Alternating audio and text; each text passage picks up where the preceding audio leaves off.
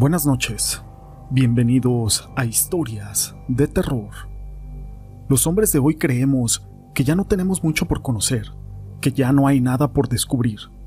Vamos a conocer historias, experiencias, situaciones que ocurren del más allá y de lo sobrenatural. Se dice que el suicidio es un fenómeno tan antiguo como la propia historia de la humanidad. En la antigüedad era aceptado en la mayoría de las sociedades primitivas y antiguas, aunque en la actualidad es consecuencia de alguna enfermedad mental o de algún tipo de adicción. Pero todo esto no es relevante sin una historia. Mi nombre es José Llamas y te presento La sombra del ahorcado.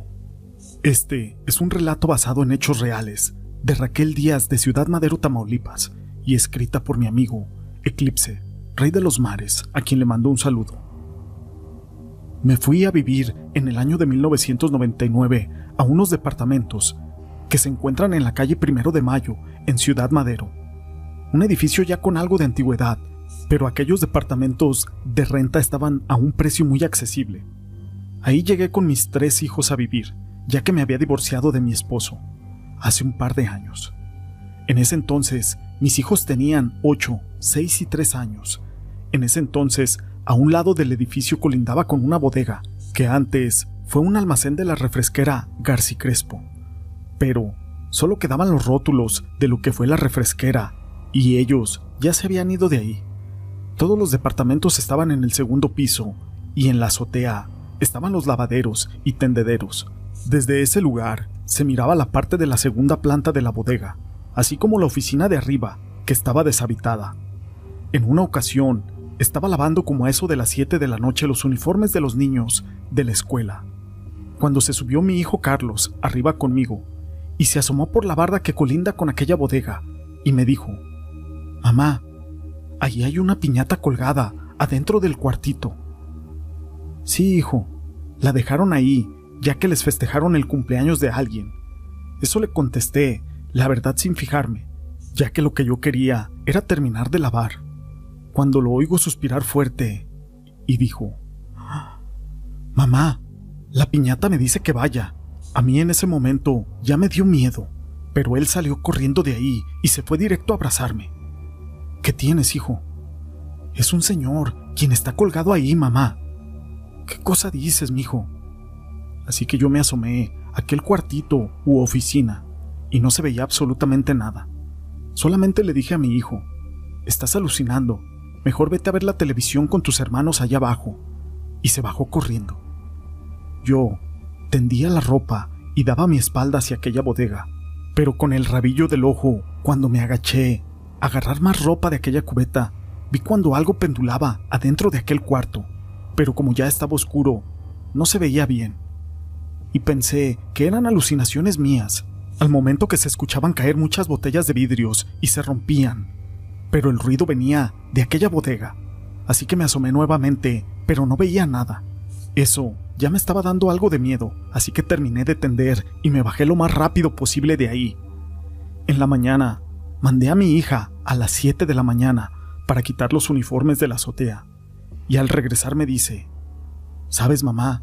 En la bodega de a un lado está un señor barriendo la oficina. Ayer mi hermanito quería colgar una piñata allá arriba, ¿verdad, mamá? ¿Por qué me preguntas eso, Lucy? Es que dejó el lazo colgado, pero lo más extraño, mamá, es que tenía un nudo que parece como de un ahorcado. Esas palabras que me decía no me gustaban para nada, y me subí inmediatamente para ver, y sí, efectivamente había un nudo de ahorcado en los tendederos. Yo mejor lo deshice, ya que algo no estaba bien aquí. A partir de ese momento, no dejé subir a mis hijos por varios meses arriba. Pensé que era lo mejor, porque en verdad pensé que ese espíritu se quería llevar a alguno de mis hijos. Por las noches escuchaban ruidos de botellas romperse, a pesar de que la bodega ya estaba vacía. Al poco tiempo, la bodega se ocupó como un almacén de aluminios y se le dio una nueva vida a ese cuartito, que se ocupó como una oficina de aquella aluminiera. Pero una tarde, en la que yo estaba lavando, eran como las seis de la tarde, Vi claramente cuando una sombra se colgaba en un lazo pendulante detrás de mí, al mismo tiempo que sentí un escalofrío. Al voltear, no vi a nadie, pero en los lazos volví a encontrar ese nudo del ahorcado. Me dio mucho miedo y bajé por agua bendita que yo tenía y se la arrojé aquel nudo, al tiempo que se volvían a escuchar las botellas caerse y romperse.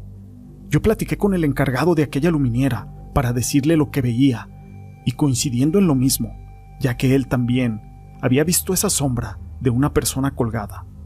Cuando llegaba, encontraba huellas o pisadas, como si alguien se metiera a su oficina, lo que al parecer era imposible, porque él era el último que cerraba, y no encontraba ninguna explicación.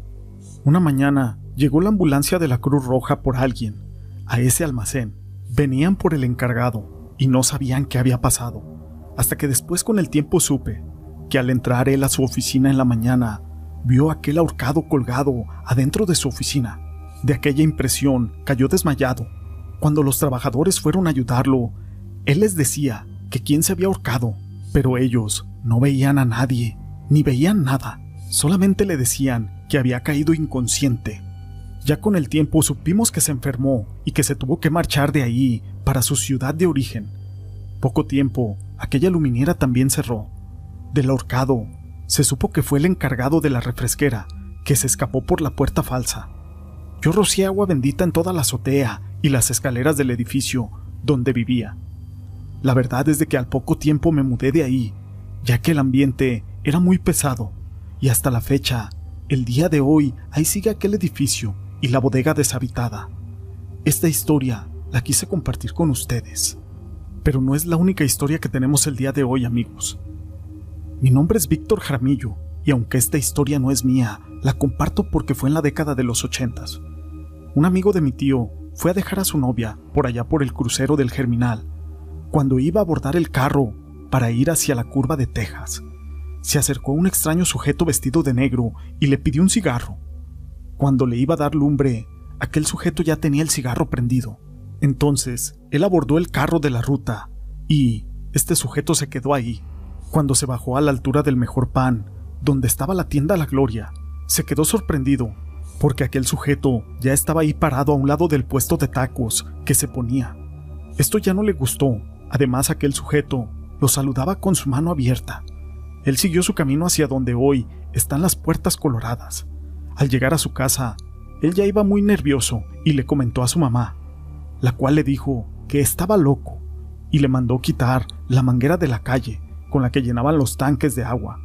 Así que muy nervioso, salió con miedo. Y su sorpresa fue, al ver este sujeto de nuevo, parado en la barda de atrás del terreno y saludándolo con la mano. Él entró corriendo y llorando como un niño a su casa y le platicó todo a su mamá.